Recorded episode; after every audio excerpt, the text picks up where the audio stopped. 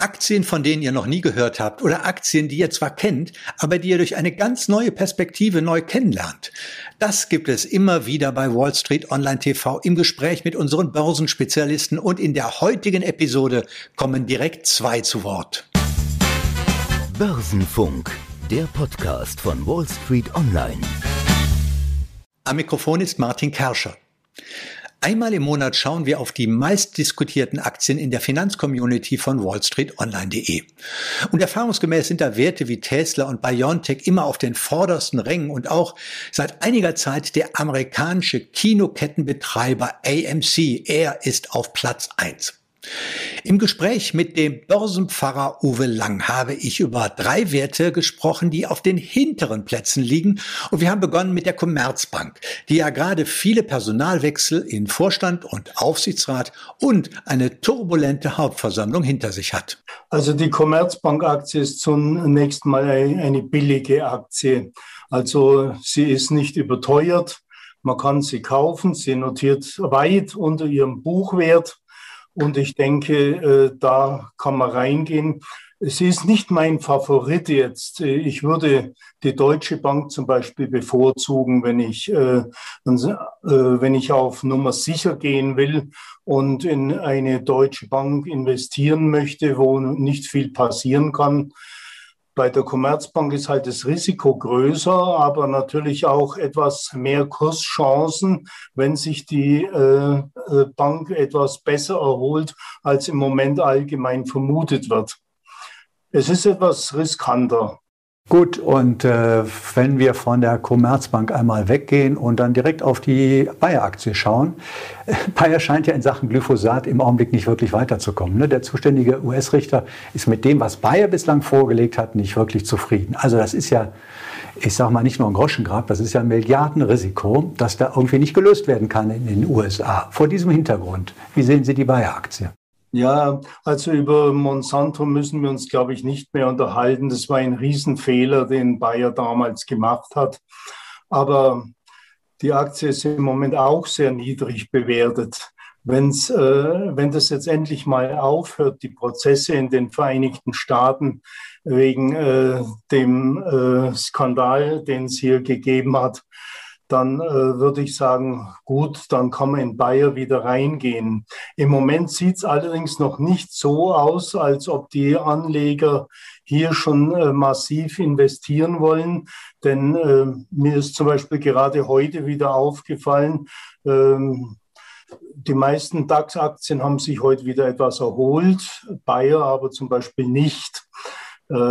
Das ist kein besonders gutes Zeichen. Also ich denke, da äh, vermuten die Großanleger, dass da noch einiges äh, an äh, befürchteten Prozessen im Hintergrund laufen könnte, was äh, Bayer erst noch mal verkraften muss. Aber irgendwann wird es schon mal aufhören mit Monsanto und äh, diesem Skandal, der sich dadurch ergeben hat. Aber ich denke, also auf lange Sicht kann man kaufen.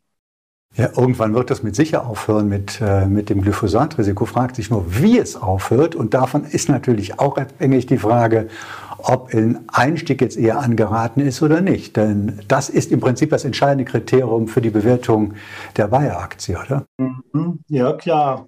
Also hoch bewertet ist die Bayer-Aktie nicht mehr. Man, man investiert in ein solides Papier, wenn man jetzt reingeht. Auch solide vor dem Hintergrund, dass das Glyphosat-Thema noch nicht geklärt ist? Auch dazu, ja. Ich denke, es, äh, es ist ja bekannt, alles, was an der Börse bekannt ist und die Börse jetzt schon seit mehreren Jahren beunruhigt hat, was Bayer betrifft, äh, das dürfte jetzt allmählich erledigt sein. Äh, negative Überraschungen besonderer Art, denke ich, kommen hier nicht mehr. Dann wollen wir den Blick wenden hin zu TUI, dem Touristikkonzern. TUI wird ja derzeit von der Hoffnung getragen, dass es im Sommer endlich wieder losgehen könnte mit den Urlaubsreisen. Ist das sozusagen das Entscheidungskriterium dafür, ob es nun besonders gut wieder mit den Urlaubsreisen funktioniert und dann auch wieder besonders gut mit dem Investment in die TUI-Aktie?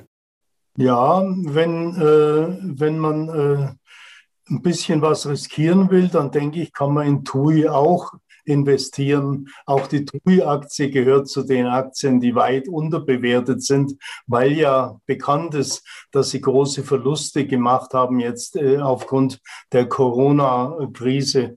Aber das dürfte sich inzwischen gegeben haben und äh, die, die Inzidenzen gehen ja zurück. Also probieren wir es mal.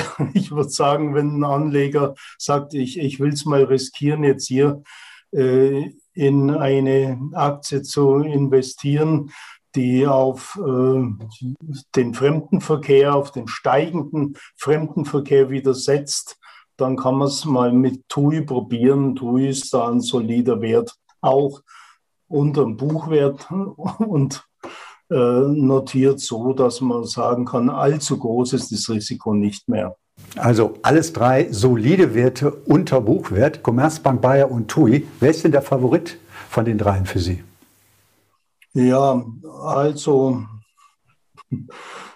ich würde es am ehesten, also wenn ich, äh, wenn ich jetzt in eine von den dreien investieren wollte, am ehesten würde ich es bei TUI probieren. Weil Sie da am optimistischsten sind. Ja, weil ich hier optimistisch bin, dass das mit Corona jetzt endlich mal aufhört. Herr Lang, ich möchte abschließend ich weiß, es ist sozusagen nicht Ihr Lieblingsinvestment, aber nochmal gerne auf das Bitcoin- und Krypto-Thema zu sprechen kommen. Einfach deswegen, weil der Absturz, den es da beim Bitcoin gegeben hat, ja auch auf die Märkte insgesamt gewirkt hat. Als für wie groß schätzen Sie die Gefahr an, dass von, die von den Kryptowährungen ausgeht, für die Kapitalmärkte insgesamt?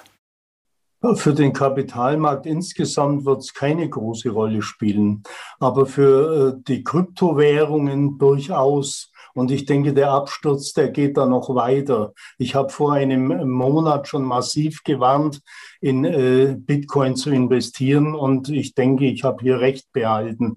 Also nichts wie raus hier zu den jetzigen Kursen noch. Der Kurs ist jetzt immer noch viel zu hoch im Grunde genommen ist so ein Bitcoin äh, auf keinen Fall das wert, äh, was sich hier Anleger davon versprechen. Soweit der Herausgeber der Börsensignale Uwe Lang. Werbung. Wer in Aktien investiert, gewinnt, wenn die Aktien steigen. Wer allerdings mehr als nur diese Wertsteigerung möchte, der ist mit Zertifikaten und Optionsscheinen gut beraten. Und da sind die von Morgan Stanley eine sehr gute Wahl, weil Morgan Stanley einer der größten und renommiertesten Derivate-Emittenten ist und zudem auch Premium-Partner von Smart Broker.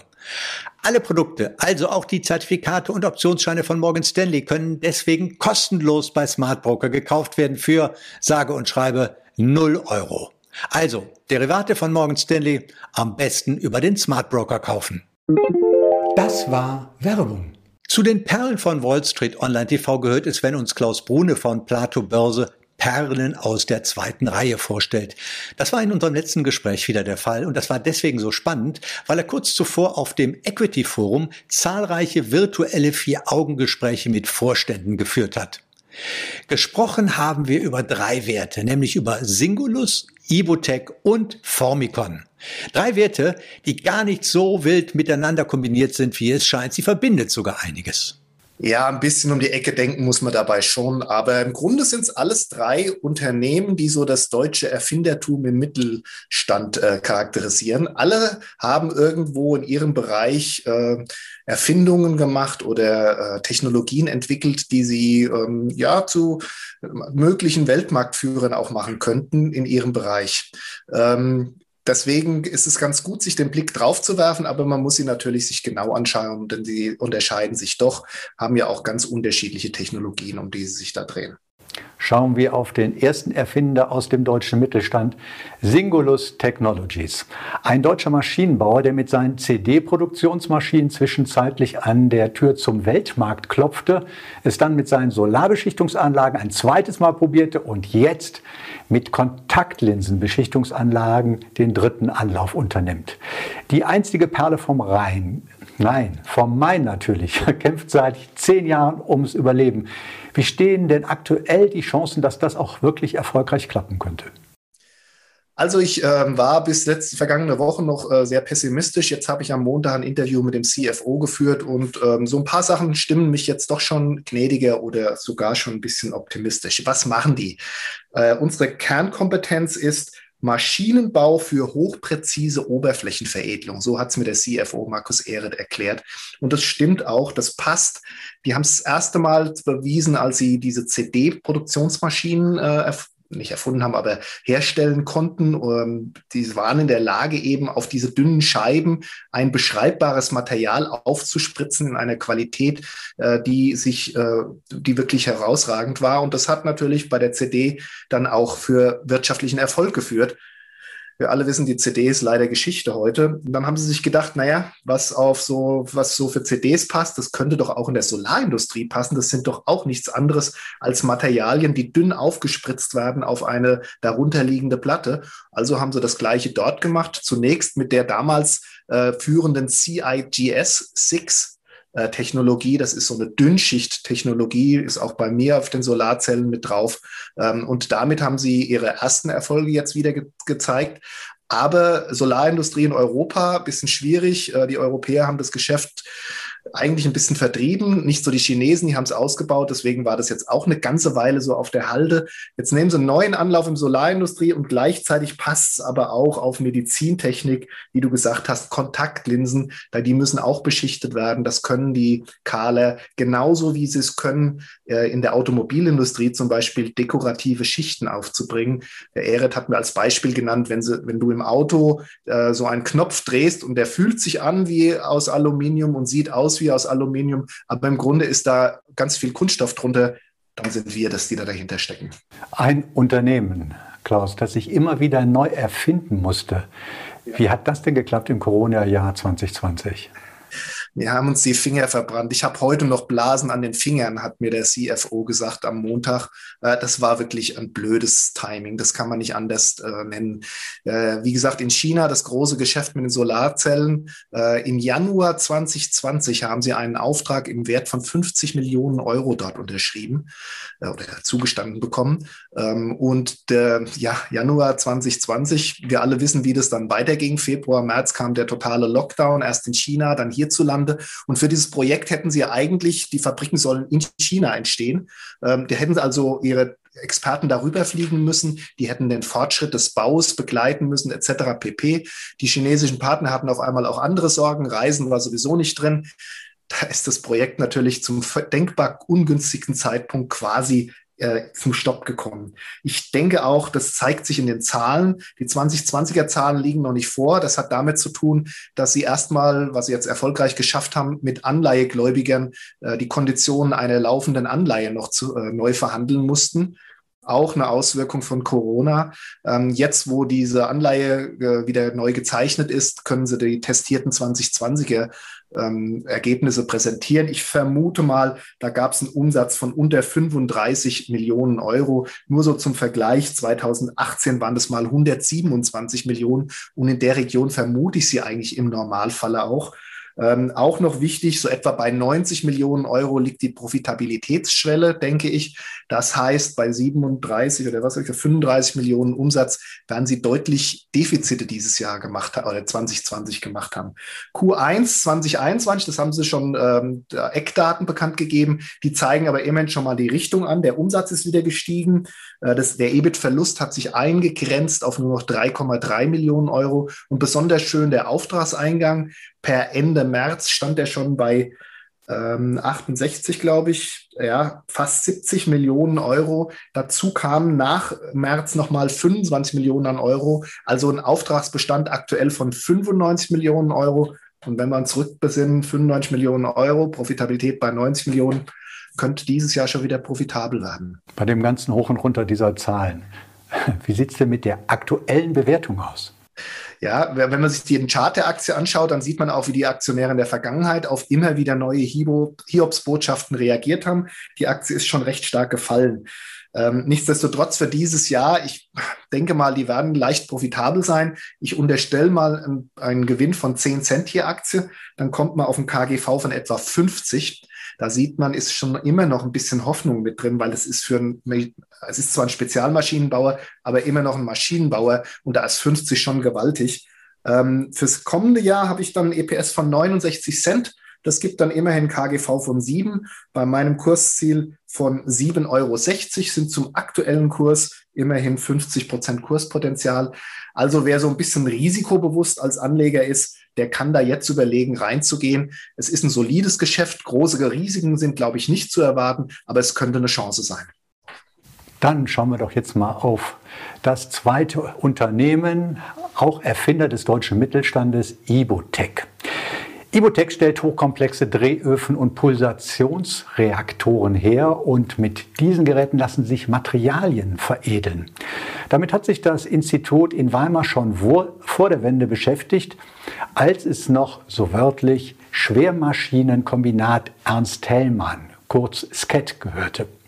Daraus hervorgegangen ist das börsennotierte Unternehmen Ibotec und der Renner ist derzeit ein neues Batteriematerial für die E-Mobilität und Energiespeicherung, mit dessen Hilfe sich der Umsatz der Weimarer verdreifachen soll.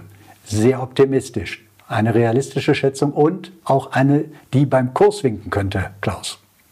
Also erstmal vielen Dank für die Erklärung von Sket. Das wusste ich auch noch nicht, woher der Name kommt. Also ich habe wieder was gelernt. Die Chinesen sagen, drum lächle an einem Tag, an dem du was lernst. Das ist ein guter Tag. Ich könnte jetzt lachen.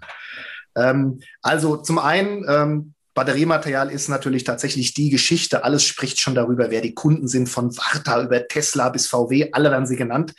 Ähm, aber mir ist es ein bisschen zu billig, die Weimarer jetzt rein auf dieses Batteriematerial zu reduzieren. Ich habe mit dem CEO Ulrich Weiz am Montag länger sprechen können und der hat mir Dinge, also ich wusste natürlich auch schon ein bisschen was, aber der hat mir Dinge nochmal erklärt, die zeigen, wie vielseitig die eigentlich aufgestellt sind.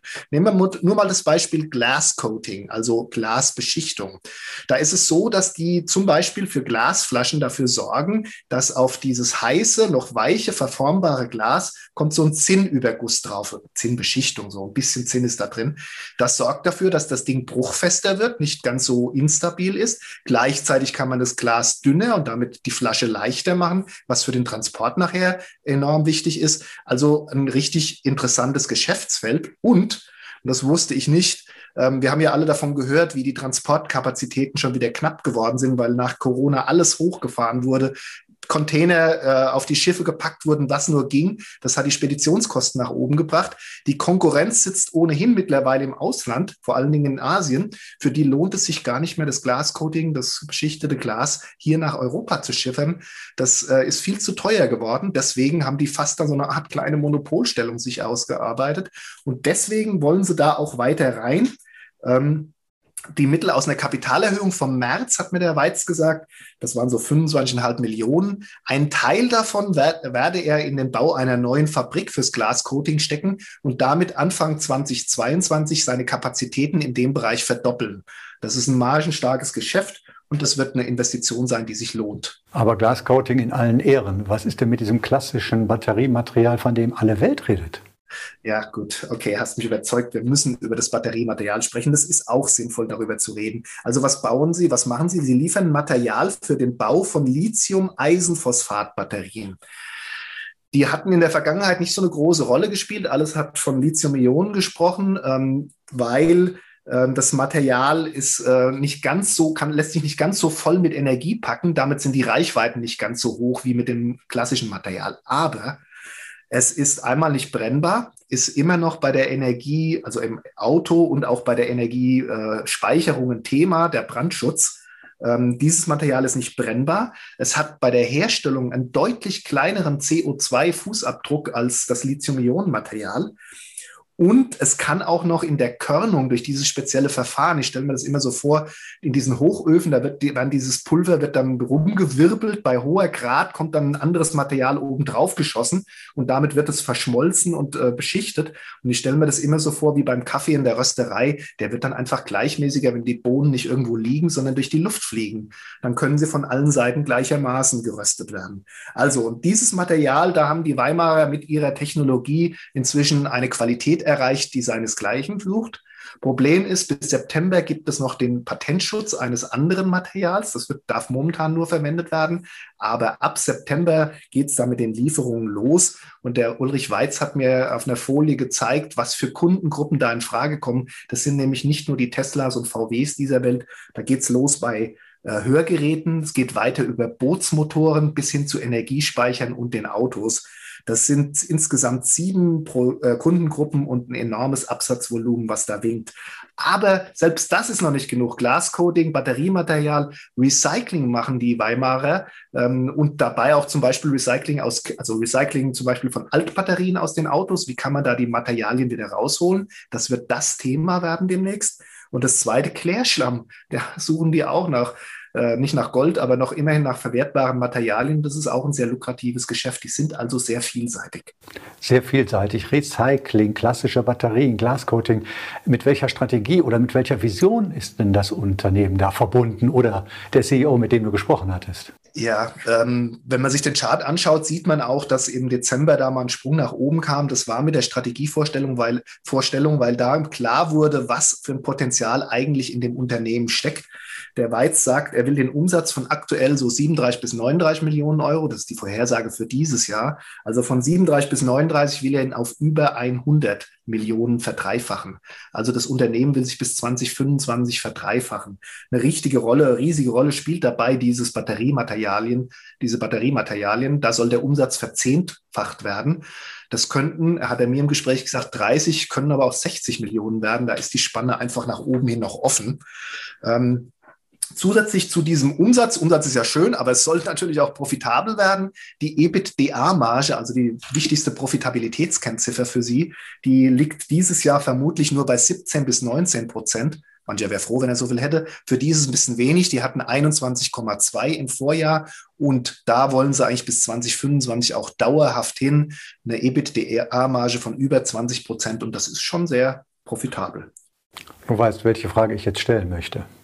Äh, lass mich raten. Ah ja, Bewertung, gell? Richtig. Okay. Ja, also das habe ich das alles mal jetzt am Montag auch in mein äh, Spreadsheet reingefüttert ähm, und habe so eine Modellrechnung gemacht, wie das weitergehen könnte. Also ich habe einen kleinen Gewinnknick für dieses Jahr, weil eben äh, investiert wird ja auch. Ähm, ich kriege einen KGV von knapp 200 raus. Das ist dann doch schon ein bisschen deftig. Ähm, runter auf 60 im Jahr 2022 und runter auf 30 im Jahr 2023. Also die Dynamik überzeugt schon. Ähm, vielleicht muss man beim Kurs halt wirklich auf einen guten Einstiegsmoment warten. Kommt vielleicht wieder mal der Moment, wo Nebenwerte äh, so ein bisschen äh, außer Mode geraten, weil man sagt, Risiko raus. Wenn sie vielleicht mal unter 40 Euro ist, äh, einfach mal beobachten, diese Aktie könnte interessant sein. Wir bleiben beim deutschen Mittelstand und kommen jetzt zur Formicon AG, ein Biosimiliar-Experte aus Planegg bei München. Biosimilare, das sind Nachahmerprodukte eines Biopharmazeutikums. So muss man sich so vorstellen, das, was ASS in der Apotheke für Aspirin ist. Das ist auch ein Nachahmerpräparat. Aber Formicon hat direkt mehrere Eisen im Feuer. Ein Wirkstoff gegen Schuppenflechte, zwei biologische Nachahmerprodukte gegen Augenkrankheiten. Die versprechen schon jetzt wirtschaftliche Erfolge. Aber der Renner, seit März 2020 in der Entwicklung, ein Medikament gegen den Coronavirus, gegen das Coronavirus. Es verschließt die Zelle so effektiv, und das ist neu, dass das Virus nicht eindringen kann. Und weil es die Zelle wie vor Nox abschließt, haben auch Mutanten keine Chancen. Aber Formicon muss noch fehlende Nebenwirkungen und die hohe Wirksamkeit in Studien nachweisen. Wenn es das schafft, könnte das sehr, sehr spannend werden. Aber auch für Kapitalanleger? Ja, also einmal möchte ich ne, noch mal kurz kurz die Biosimilare, die sind biologische Nachahmer. Das ist ein bisschen was anderes als die chemisch hergestellten anderen Generika. Ähm, Vorteile gibt's da, kann ich nachher noch vielleicht was dazu sagen. Ähm, insgesamt äh, finde ich es schade, wenn man Formicon auf äh, diesen Covid, äh, äh auf diese Covid-Medikament jetzt äh, reduzieren würde. Das sind sie keineswegs. Ähm, die haben vier Eisen im Feuer momentan vielleicht sogar fünf, je nachdem. Die nennen ihre Dinge übrigens interessanterweise ihre Medikamente oder Wirkstoffe immer mit FYB vorne und dann kommt eine Zahl, eine dreistellige, geht bei 201 los. Ich habe keine Ahnung, ob die 199 äh, Rohrkrepierer hatten und jetzt bei 200 einen Neustart gemacht haben, keine Ahnung. Aber es geht bei 201 los und ist momentan bis auf 207 eben hoch. Und FIP 201, das ist schon die erste Augenkrankheit, von der du gesprochen hast feuchte Makuladegeneration wollen wir alle nicht haben, kriegen aber die meisten von uns vermutlich leider irgendwann. Und äh, nur mal so, also da, könnte es so sein, da wird jetzt ein Review eingereicht bei der FDA. Das dauert dann noch etwa zwölf Monate. Es könnte sein, dass die im Mitte 2022 da mit einem Produkt auf den Markt kommen. Und nur mal, um zu zeigen, was da drin steckt an Potenzial. Lucentis, das ist äh, das Originalprodukt, das momentan am Markt da verabreicht erreicht wird. Das kommt von Novartis, den Schweizern. Und Lucentis hat denen 2018 3,9 Milliarden Dollar eingespielt. Also selbst wenn man sagen muss, bei Biosimilaren, ähnlich wie bei anderen Nachahmern, muss man Abschlag machen, der ist bei Biosimilaren nicht ganz so hoch. Es ist ein Milliardengeschäft, was da winkt. Ähm, das ist das FIP 201. 203 ist ein anderes Augenmittel. Ähm, ich erspare mir jetzt die Details. Der Patentschutz läuft da ein bisschen später ab. Sie haben also ein bisschen mehr Zeit auch noch und brauchen die Zeit auch noch. Aber das würde dann ähm, das Eilea von Bayer ersetzen. Und um da auch mal eine Größenordnung in den Raum zu schmeißen, Eilea hat 7,5 Milliarden Dollar Umsatz er erreicht. So, und dazwischen, zwischen diesen beiden Augen, genau dazwischen wie die Nase, sitzt FIP 202, Schuppenflechte, äh, auch eine Volkskrankheit, Patentablauf im September 23. Bis dahin werden sie wahrscheinlich soweit sein äh, Potenzial hier. Janssen, die Firma von Johnson Johnson, eine Tochter, hat Stellara auf dem Markt mit 6,3 Milliarden Dollar Jahresumsatz. Also das sind schon mal drei echte Renner. Und dann haben sie noch FIP 206, wo sie ein Geheimnis drum machen. Der CFO, Nicolas Combe, mit dem habe ich diese Woche gesprochen, der hat mir auch wieder nichts verraten, außer dass der Patentschutz des Originalrezeptes äh, 2028 abläuft. Das heißt, da ist auch noch ein bisschen Zeit. Äh, die nehmen sie sich auch, die brauchen sie vermutlich auch. Äh, aber das sind einige heiße Feuer, Eisen, die sie da im Feuer haben. Du hattest gesagt, du möchtest das Unternehmen nicht auf das Covid-19-Medikament reduzieren. Will ich aber. Was ist denn mit FIP 207? Stimmt, ja, habe ich ganz vergessen, ja. Ja, aber muss man auch sagen, ist auch schon eine spannende Geschichte. Der äh, Combe, der CFO, hat mir so gesagt, es ist, stellen Sie sich vor, so ähnlich wie die Grippe, die wird nicht weggehen. Wir werden geimpft werden, es werden Leute sich gegen, regelmäßig gegen Grippe impfen und trotzdem werden wir Grippewellen kriegen. Und so ähnlich wird es mit Covid auch sein. Wir werden Impfstoffe haben, die immer besser werden. Wir werden Auffrischungen brauchen bei den Impfungen. Nicht jeder wird sich immer impfen lassen wollen können. Es gibt Langzeit, es gibt äh, nicht Langzeit, es gibt Leute, die Vorerkrankungen haben, die werden vielleicht ungern sich impfen lassen wollen. Wir brauchen also irgendwas, was man regelmäßig so verabreichen kann oder was man im Notfall dann verabreichen kann, wenn was passiert ist. Es gibt Schätzungen, dass wir jährlich, weiß nicht wie äh, valide die sind, aber dass wir 250.000 Menschen jedes Jahr im Krankenhaus haben werden in Europa keine Ahnung, aber das könnte so die Größenordnung darspiegeln. Und äh, da braucht man eben etwas, was dann eingesetzt werden kann, um den Körper vor einer immer intensiveren Infektion mit Covid zu schützen. Und das könnte FIP 207 werden. Also erklärt ist es so etwa so, im Körper an jeder Zelle gibt es so eine Andockstation, die heißt ACE2. Und an der dockt das Virus an. Und ähm, dieser, äh, dieser Wirkstoff 207, der muss ein bisschen aufbereitet werden, damit der Langzeit äh, erreichen kann, dieses Undock-Vehikel zu umschließen, wie du gesagt hast, wie vor Nox. Und wenn der das umschlossen hat, dann findet das Virus quasi nicht seine Andockstation. Und dabei ist es egal, ob das ein neues, äh, eine neue Mutation hat oder was auch immer. Es kommt da einfach nicht dran. Wo ist, sind Sie mit dem Projekt? Sie sind in der Phase 1, 2a. Wir wissen drei Phasen und ja. dann kommt der Markt. Ähm, es ist also noch ein bisschen hin, aber es ist ein Corona-Wirkstoff und da laufen ja diese Schnellzulassungsverfahren, rollierende Verfahren. Noch während man testet, kann man schon Daten einreichen. Also Sie gehen davon aus, der Nicolas Combe geht davon aus, dass Sie schon Ende 2022 ein zugelassenes Medikament haben können. Wäre dann auch wieder was in der, in der Pipeline, was da reinkommt. Damit, in jedem Fall, Entschuldigung, ja, in jedem Fall von 2022 bis 2025 jedes Jahr wieder irgendwas, was auf, die, auf den Markt kommt.